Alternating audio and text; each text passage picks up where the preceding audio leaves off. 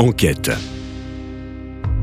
Dans les coulisses des rédactions de Champagne FM et des journaux L'Union Lardonnais.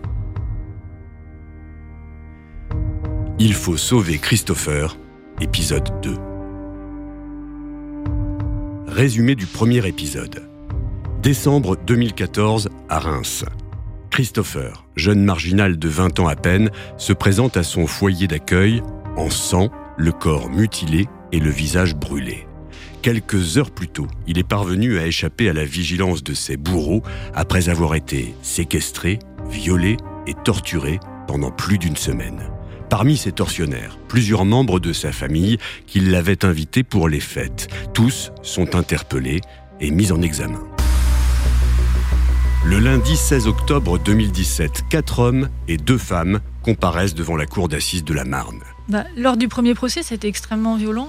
Comme en plus, je faisais un tweet live, donc en fait, on est tout le temps dessus à écrire, à écrire, à écrire. Je crois que j'ai mis six semaines avant d'évacuer les images que j'avais dans la tête. Caroline Garnier, chroniqueuse judiciaire au journal L'Union, a du mal à cacher son émotion en se remémorant ce procès. Ah oui, ce procès-là était particulièrement marquant. Parce que pendant cinq jours, on vit les atrocités, on les découvre, et on se dit c'est pas possible. Et on voit Christopher qui est là, qui, en plus, c'était un jeune homme tout frêle. Comme il dit, il a fêté ses 20 ans sur la table d'opération. Et il était tout maigre, tout recourbé, euh, tout fragile. On a l'impression qu'on soufflait dessus, il tombait. Il est resté là. euh, De temps en temps, c'était plus trop fort pour lui, trop violent, il sortait de la salle. Mais c'était oui, une expérience assez, difficile. Surtout que le premier procès, ça a été cinq jours intensifs où on y est euh, de 9h du matin à presque 22h parce que nous, faut rendre les papiers. Et puis bah, après, on remet ça en appel. Et on se dit, euh, waouh, on oublie, en fait, euh, notre cerveau oublie, je pense, et on oublie euh, ce qu'il a vécu et on se le reprend. euh, et on se dit, nous, on fait juste que entendre, on les a pas vécus. Les prévenus n'ont pas tous le même degré d'implication dans cette sordide affaire. Ils vont donc être répartis en plusieurs catégories. Alors, lors du premier procès, ils avaient catégorisé les, accusés en deux parties. Il y avait eu les violents et les bourreaux. Donc, les violents, c'est ceux qui ont, on va dire, euh, donné des claques, euh, des coups de poing, des coups de pied, ou qui ont regardé. Ils se sont pris entre six mois et sept ans, ferme. Et il y a eu les bourreaux. Donc, euh, ça a commencé, oui, par des, coups de poing. Après, il y a eu des lacérations avec une lame de rasoir. Il a été lacéré sur le visage, sur le corps. Il a eu des brûlures de cigarettes, parce qu'il a été violé notamment avec des objets, avec des, légumes qu'on lui a fait manger après. Ensuite, qu'est-ce qu'il y a eu euh, Eh bien, euh, les filles ont décidé euh, que ça serait bien de s'amuser avec le feu. Donc, il y a un des garçons qui a jeté de l'huile sur le visage de Christopher. Et c'est Sabrina qui avait 30 ans, sa cousine, qui a pris le briquet, qui l'a allumé. Le procès va durer cinq jours, cinq jours pour tenter de comprendre cet inexplicable déchaînement de violence à l'encontre de Christopher. Et comme il était dit pendant le procès, Christopher, qui était le dernier arrivé, puisqu'ils se connaissaient tous, un peu cristallisé tout ce qu'ils avaient tous vécu et tout ce qu'ils détestaient. Donc ils ont vu en Christopher ce qu'ils détestaient eux-mêmes en, eux. Et euh, ils ont focalisé leur violence sur lui, sans jamais se, l'expliquer eux-mêmes pourquoi ils ont fait ça. Mais c'est ce que les, experts ont expliqué. Euh, Christopher a cristallisé toute leur, toute leur haine. Il représentait tout ce qu'eux avaient subi et tout ce qu'eux détestaient. Une question est dans les esprits de toutes les personnes qui assistent au procès. Que serait-il advenu de Christopher s'il n'était pas parvenu à trouver la force de s'enfuir? La réponse ne laisse pourtant guère de place au doute. Alors tous, pendant le, premier procès, on dit qu'il pouvait sortir quand il voulait. Et à la fin, tous ont reconnu que s'il s'était pas sauvé, il partait à Croix-Rouge et que c'était la mort assurée pour lui. De toute façon, il n'aurait pas survécu à ses blessures et il ne l'aurait pas relâché de- d'eux-mêmes. Donc il l'avait promis, euh, enfin il l'avait promis à à une mort de chien. quoi. Après cinq jours de procès et plus de dix heures de délibération, le verdict tombe. Les bourreaux du jeune homme sont condamnés à des peines allant jusqu'à 20 ans de réclusion criminelle. Seule sa cousine Sabrina décide de faire appel. Quand elle se présente à ce deuxième procès, deux ans plus tard, la jeune femme a radicalement changé. Alors lorsqu'elle est arrivée au deuxième procès, elle était euh, totalement différente parce que lors du premier procès, elle était euh, maquillée à outrance. c'était, elle s'en fichait royalement. C'était assez odieux son comportement. Là, elle est arrivée totalement différente, presque repentie. Sabrina n'a pas voulu reconnaître pendant les. Ce procès en appel n'a duré que trois jours. Le premier procès avait duré cinq jours. Au départ, elle ne regardait pas Christopher, elle n'osait pas lui parler. Et à la fin, elle a fini par lui parler. Elle ne voulait même pas regarder les photos de ce qu'elle avait fait.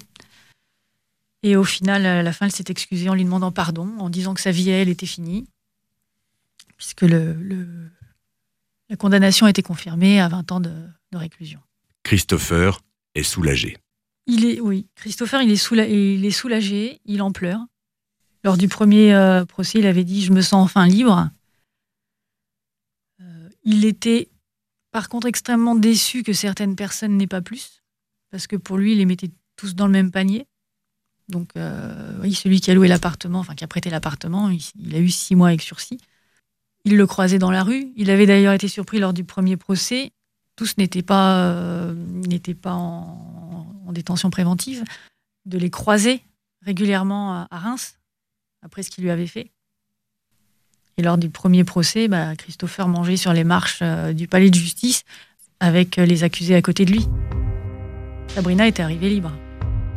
Enquête, un podcast Champagne FM et l'Union Lardonnais. Pour Christopher, la fin de ce procès, c'est aussi un retour à la vie d'avant. Le jeune homme sait qu'il va retomber dans l'oubli et retourner à la rue. Il l'a d'ailleurs dit au président de la cour d'assises qui lui demandait ce qu'il allait devenir. Un événement inattendu va alors se produire. C'était aussi la première fois qu'on a fait des tweets live où on suit le procès en direct euh, sur Twitter. Énormément de gens l'ont vu. Énormément de gens ont été touchés par ce qu'avait pu vivre Christopher.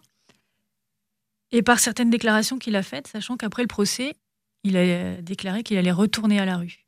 Et ça, les gens l'ont pas supporté. Donc dès le lendemain, même dès le, jour, le, enfin, on a été contacté en disant on ne veut pas le laisser à la rue, on veut l'aider. Il y, a, euh, il y a une personne qui a créé une cagnotte pour Christopher. Alors, il y a des gens qui lui ont proposé. Alors, Christopher a dit qu'il voulait euh, être chef cuisinier que ça avait été son rêve. Donc, il y a des, personnes qui lui ont proposé des emplois, mais ce n'était pas forcément à Reims. Donc il ne pouvait pas. Et finalement, il y a le département qui, s'en est occupé aussi, et c'est eux qui lui ont trouvé un foyer. Donc il voulait pas retourner en foyer, mais on lui a expliqué que c'était pas un foyer comme les autres. Euh, il était indépendant. Donc tout ça, ça a été pris en charge. Donc il n'a pas été à la rue. Il y a des personnes euh, qui lui ont proposé, il y a une, auto-école qui lui a proposé de lui payer le permis de conduire, pour, euh, enfin de lui offrir le permis de conduire pour qu'il puisse se déplacer. Nous aurions aimé vous dire que l'histoire de Christopher se termine ainsi, mais la réalité est tout autre. La vie va se montrer une nouvelle fois rude avec le jeune homme, comme elle l'a toujours été. La difficulté, c'est que Christopher a été euh, extrêmement euh, choqué euh, par, ce qui lui est arrivé et qu'il ne peut pas se gérer lui-même, qu'il n'a jamais réussi à suivre tous les cours de, déjà de code de conduite, donc c'était extrêmement compliqué. Il n'a pas pu aller jusqu'au bout. Il a travaillé dans plusieurs établissements qui, lui sont venus en aide, mais il n'a pas non plus les capacités et la concentration nécessaires. Il est retourné à la rue. D'autres personnes l'ont repris sous son aile, l'ont aidé. Il y a Zayanouri de la Maraude à Reims qui l'a beaucoup aidé, qui lui a fait trouver un emploi aussi avant le deuxième procès en appel. Mais malheureusement, Christopher est retourné à la rue. Caroline Garnier, qui a établi un lien de confiance avec Christopher pendant toutes ces années, nous explique pourquoi le jeune homme l'a tellement marqué. Celle-ci, elle m'a marqué parce que déjà, elle était longue, parce que Christopher m'a ému. Il a touché tout le monde. C'est pas l'élan de solidarité, c'est pas concentré à Reims. Hein. il y a eu des gens du département, même de l'extérieur, qui ont cherché à l'aider.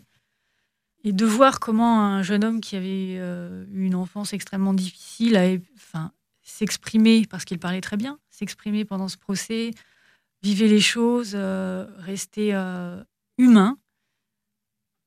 Non, c'est un procès qui m'a vraiment marqué.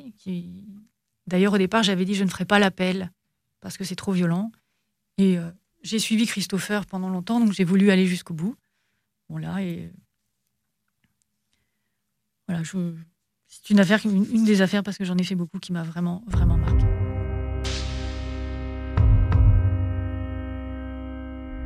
Aux dernières nouvelles, Christopher se trouverait dans le sud de la France. S'il a pu fuir ses tortionnaires il y a sept ans, le jeune homme n'est toujours pas parvenu à échapper à la rue. Dans le prochain numéro d'enquête, Michel Fourniret, le tueur en série originaire des Ardennes, est mort il y a quelques semaines, emportant avec lui les réponses aux questions que se posent les familles de nombreux disparus. Ça, peut peut-être paraître bizarre, mais c'est euh, encore, un, encore un coup de théâtre, encore un coup, euh, un coup à la Fourniret, j'ai envie de dire. Au moment où justement il était question de retrouver le, le corps d'Estelle Mouzin, au moment où sa femme euh, finalement, son ex-femme reprend un peu le devant devant de la scène, et eh ben paf, il revient à nouveau devant, et cette fois-ci, bon, son dernier coup de théâtre, c'est en mourant. Mais finalement, c'est à l'image du personnage.